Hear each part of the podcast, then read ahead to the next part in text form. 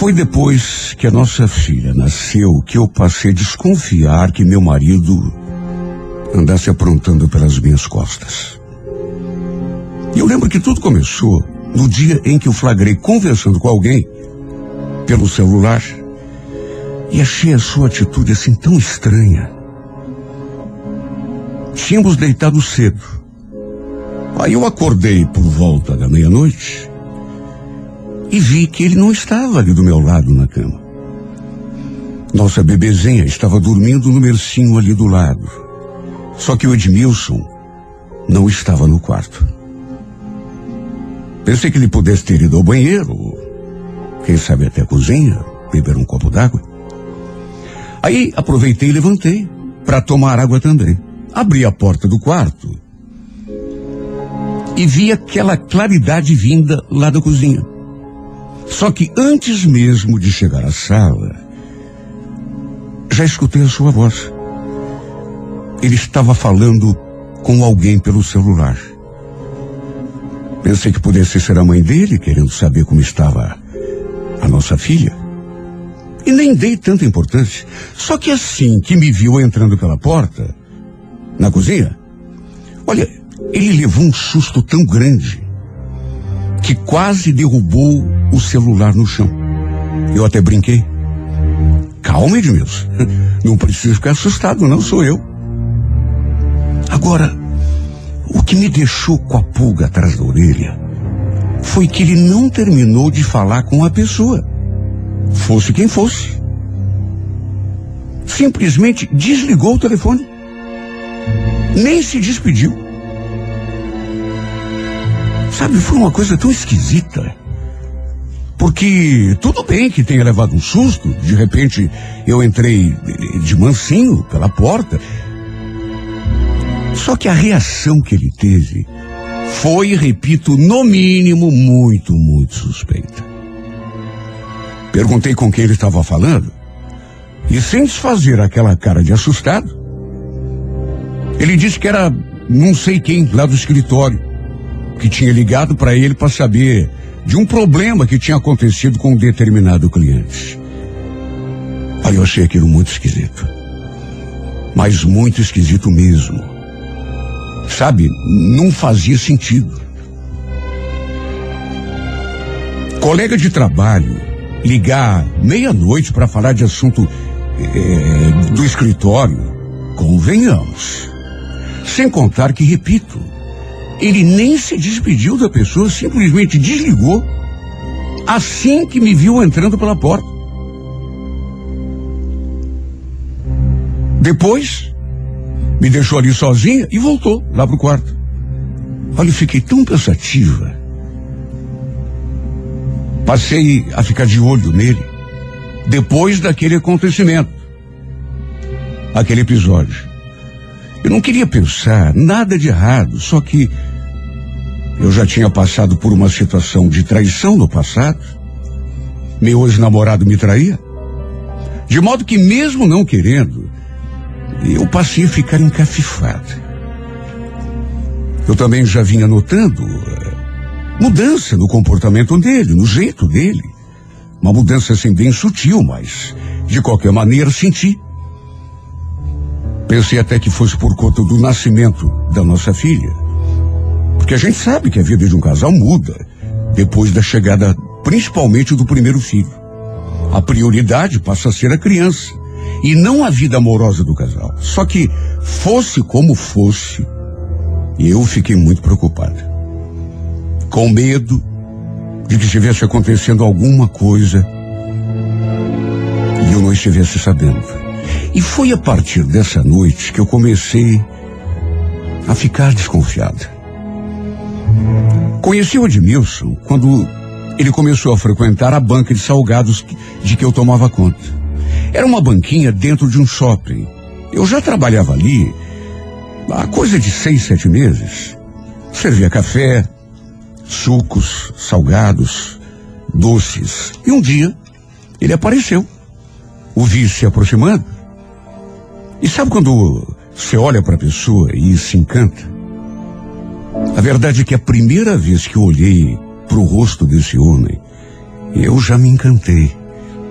Ele era tão bonito e. e tão simpático. Sabe aquele rosto assim, aquele semblante que a pessoa não está rindo, mas dá para perceber que ela está feliz? Estava de calça jeans, sapato, camisa de colarinho. Ele se aproximou da banca, todo sorridente, me pediu um suco e um pastel. E ainda completou. Eu não sou muito chegado à fritura, mas hoje esse vai ser o meu almoço. Ele falou assim, me olhou de um jeito tão. tão terno, sei lá, não sei nem explicar. Que me fez sentir aquele friozinho na barriga. Servia o que ele queria e ele se acomodou ali, numa das mesas. E enquanto fazia o lanche, de vez em quando olhava para mim. E sempre que isso acontecia, me dava aquele tremelico gostoso pelo corpo todo. Olha, podia até ser exagero meu. Afinal de contas, era a primeira vez que eu via, mas. sei lá. Não sabia sequer o seu nome. Mas acho que me encantei por ele já naquele primeiro instante. E aquela não foi a única vez que ele apareceu ali, na minha banca. O escritório em que ele trabalhava ficava no sétimo andar daquele prédio. Não sei se foi por minha causa, quer dizer, não sabia, né? Porque depois ele mesmo me confessou que sim, mas ele passou a frequentar direto a banquinha, mesmo que fosse só para tomar um cafezinho depois do almoço, por minha causa. E a verdade é que aos poucos a gente foi se aproximando. Eu não podia ficar de conversa com os clientes, claro. Tinha de atender. Só que às vezes, enquanto servia o seu pedido, a gente trocava algumas palavras. E sabe, dava para sentir uma atmosfera gostosa, diferente. E dava para perceber que aquele interesse que nascia em mim estava nascendo nele também. Pelo jeito como ele conversava comigo pelo jeito como ele me olhava. Até que um dia, ele perguntou a que horas que eu saí, se tinha algum compromisso depois das sete horas, se a gente podia sair para conversar um pouco, se conhecer melhor. Resultado: trocamos o nosso primeiro beijo já nesse mesmo dia. Depois do meu trabalho, ficamos ali mesmo no shopping, na praça de alimentação. E foi ali que rolou o nosso primeiro beijo. Eu repito, eu podia até estar sendo meio exagerada, mas eu percebi que estava encantada por ele. Mesmo a gente praticamente nem se conhecendo direito. A verdade é que eu sempre fui romântica. Eu sempre fui uma mulher assim muito sonhadora. E bastou aquele nosso primeiro encontro para eu cair de amores pelo Edmilson. Principalmente porque ele me tratou com tanto carinho, com tanta delicadeza, tanta educação. Sabe aquela pessoa que te olha nos olhos enquanto você fala, que você percebe que está prestando atenção no que você está dizendo? A verdade é que não precisou mais do que três encontros para ele confessar que estava gostando de mim e me pedir em namoro. E fez isso durante um jantar. Sabe, quando eu levei em casa, todo mundo o adorou, mas assim de saída. Minha mãe, por exemplo. Nossa, que rapaz educado você foi arranjar, Fernanda. Educado, simpático, bonito. Eu acho que agora você acertou. Minha mãe falou aquilo porque, como eu já disse, eu tinha sofrido um monte nas mãos de um ex-namorado. O fato é que depois de quase um ano de namoro, descobri que estava grávida. E resolvemos, de comum acordo, morar juntos. Só que antes, naturalmente, acertamos a nossa situação no cartório. Claro que eu tinha o sonho de casar na igreja, de branco, de véu, grinalda, tudo. Numa cerimônia é, para muitos convidados. Claro que eu sonhava com a igreja lotada, aquela festa maravilhosa, mas em vez de gastarmos dinheiro com festa, a gente resolveu guardar para aquilo que, pelo menos eh, no momento, era o mais necessário. Começarmos a nossa vida juntos. Principalmente agora que eu estava esperando um filho. Por isso nos casamos apenas no cartório. E fomos morar debaixo do mesmo teto. A verdade é que, entre nós, tudo aconteceu assim tão rápido. Em menos de um ano, já éramos marido e mulher. E eu já estava esperando a minha primeira filha. E foi depois do nascimento da Alice que eu comecei a sentir aquela mudança no jeito do Edmilson. Nossa filha estava com pouco mais de cinco meses. De todo modo, depois de um tempo, procurei esquecer aquele episódio da ligação, daquela sua atitude suspeita. Até porque, sei lá, às vezes a gente pensa que é uma coisa e na realidade não é. Podia não ter nada a ver. E eu também não queria ficar procurando motivo para me desentender com meu marido. Até porque tinha coisas mais importantes para me preocupar.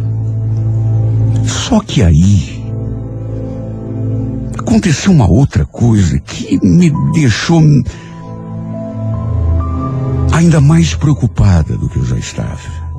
Mais do que simplesmente ficar desconfiada, juro que dessa vez eu passei a acreditar que meu marido pudesse realmente estar me traindo, fazendo algo de errado pelas minhas costas. Eu tinha pedido para ele ficar ali no quarto, tomando conta da Alice, para que eu pudesse tomar banho. Só que, assim que liguei o chuveiro, percebi que tinha esquecido de pegar uma toalha. Podia ter chamado por ele, dali mesmo, do banheiro.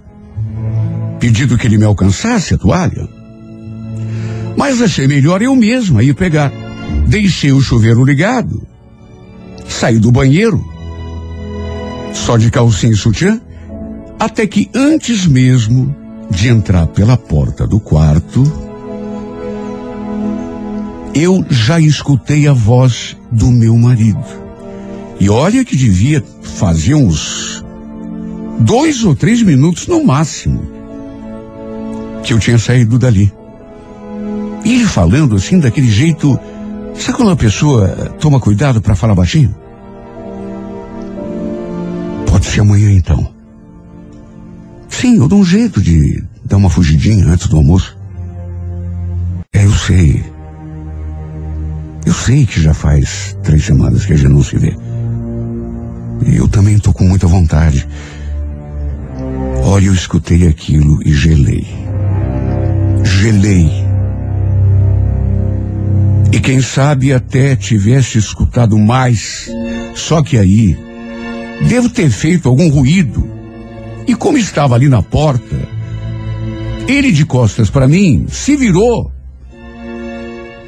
E ao me ver, reagiu exatamente do mesmo jeito que tinha feito daquela vez anterior, quando eu flagrei conversando com alguém no celular de madrugada, na cozinha. Mais uma vez, ele nem se despediu da pessoa simplesmente ficou olhando para mim com aquela cara de pateta. O telefone na mão, pálido de susto. Até que, sem se despedir de quem estava na linha, simplesmente abortou a ligação. Até sua voz saiu meio sufocada quando ele falou, olhando para mim. Ué, você não ia tomar banho? Tava falando com quem, Edmilson? Eu, com, com o Celso. Ele ligou para saber sobre uh, o, o, jogo. A gente combinou o jogo do Atlético e... Não minta para mim, Edmilson. Você acha que eu sou uma boba?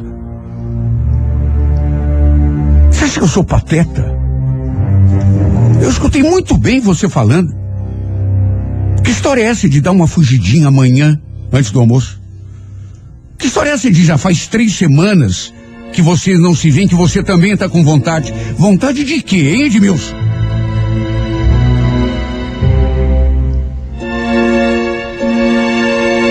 Ele não abriu mais a boca. Continuou me olhando com aquela cara assustada. Branco feito uma folha de papel. Eu insisti. E só então ele falou. Não é nada, amor, eu juro para você. Eu já falei, era o Celso querendo saber do jogo. Eu, ele queria que eu desse uma passada lá no Pare de Mentir, Edmilson. Pelo amor de Deus, eu não sei o que é pior. Se você está me enganando, ou você me tratar como se eu fosse uma retardada. Você acha que eu sou alguma tonta? Com quem você estava falando? Aliás, me dá aqui esse celular. Eu quero ver o número dessa pessoa. Me dá, me dá aqui. Ele não quis me dar o aparelho. Disse que não tinha nada a ver, que eu estava procurando motivo para a gente brigar. Olha, só eu sei como me senti.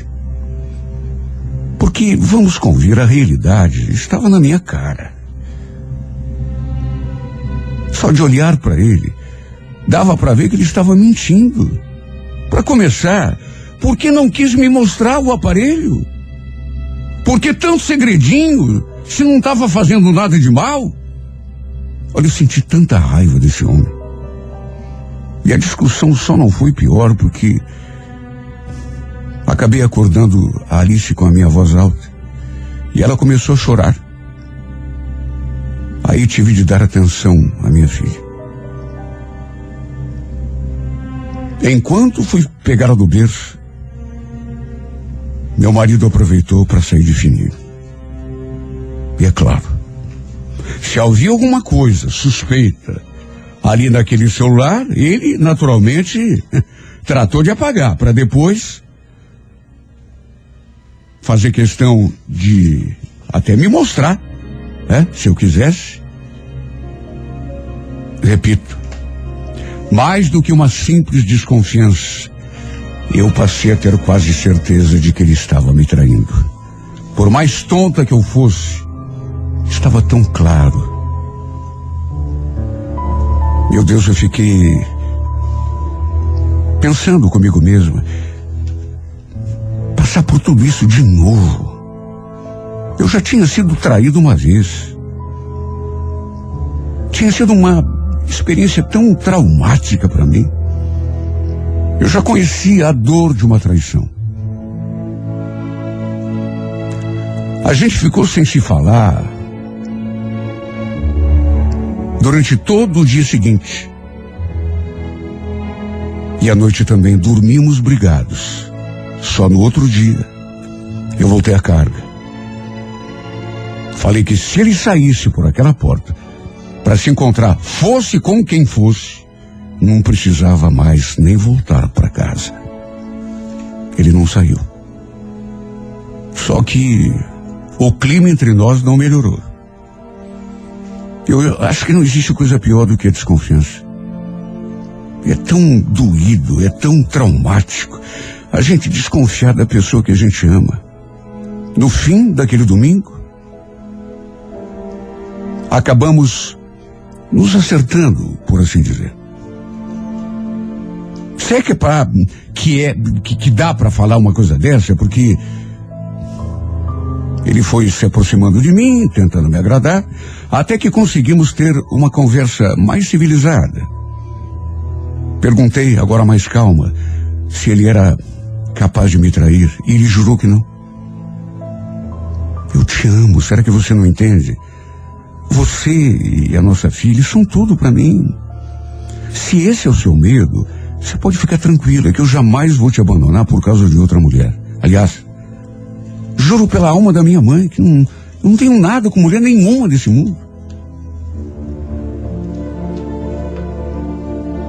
A gente acabou fazendo as pazes. Mas claro que eu não consegui esquecer aquele episódio. O Edmilson era um homem bonito. Naquele shopping tinha tanta mulher interessante, tanta mulher bonita. De modo que foi inevitável me sentir insegura. Eu tinha dado à luz fazia poucos meses. Ainda não tinha recuperado meu corpo diante da gravidez e foi inevitável ficar com a cabeça cheia de minhoca, ainda mais insegura. Só de pensar que ele pudesse ter arranjado outra e que estivesse gostando dela. Quem sabe até pensando em me deixar. Já me fazia virar pelo avesso. Era insegurança, medo, ciúme, raiva, tudo misturado. Aquela não foi a última vez que falamos sobre aquele assunto. Porque, repito, eu não consegui ficar tranquila depois daquilo. Volta e meia, eu acabava trazendo aquela história à tona. E ele sempre repetia a mesma coisa, que jamais seria capaz de me trocar por outra mulher. Que não tinha mulher nenhuma na vida dele, a não ser eu. O tempo foi passando, fomos tocando a nossa vida. Eu com aquela cisma, aquele aperto por dentro, por conta daquela suspeita, aquela desconfiança.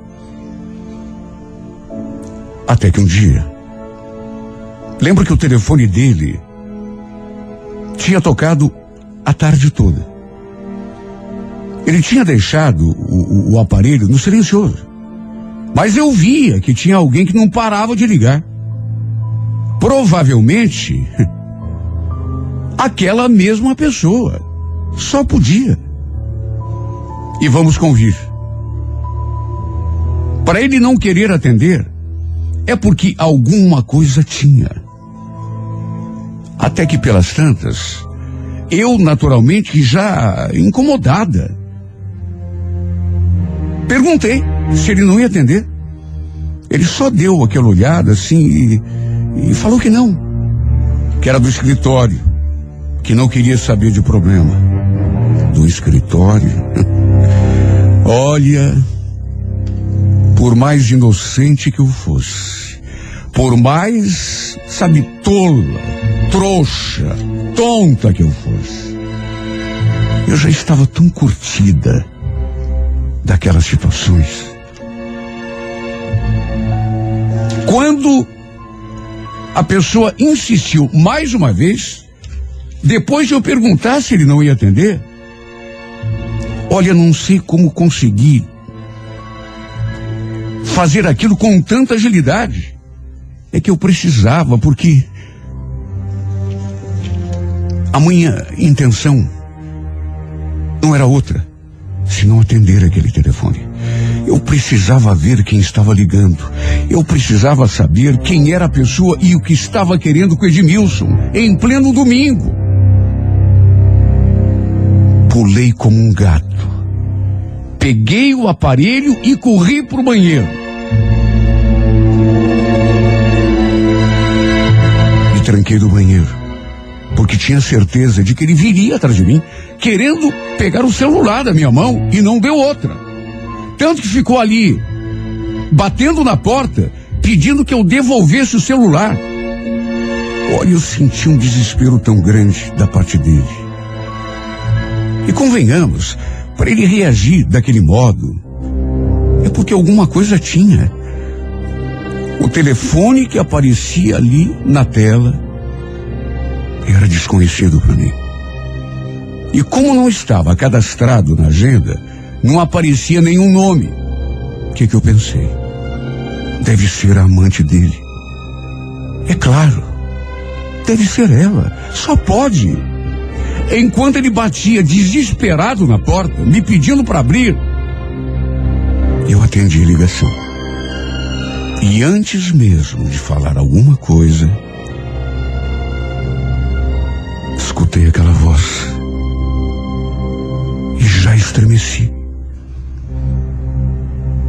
O que me fez sentir aquele gelo na espinha, na verdade, não foi nem tanto aquela voz, mas o que aquela pessoa falou. Sabe quando você escuta uma coisa e não acredita. Porque, sabe, não faz sentido. Eu não sei como não desabei no chão ao escutar aquela frase, de tão fora de mim que eu fiquei. A carta é muito longa. Não será possível contá-la toda hoje. Por isso não perca. Amanhã, nesse horário, a história de Fernanda e Edmilson na sessão A Música da Minha Vida.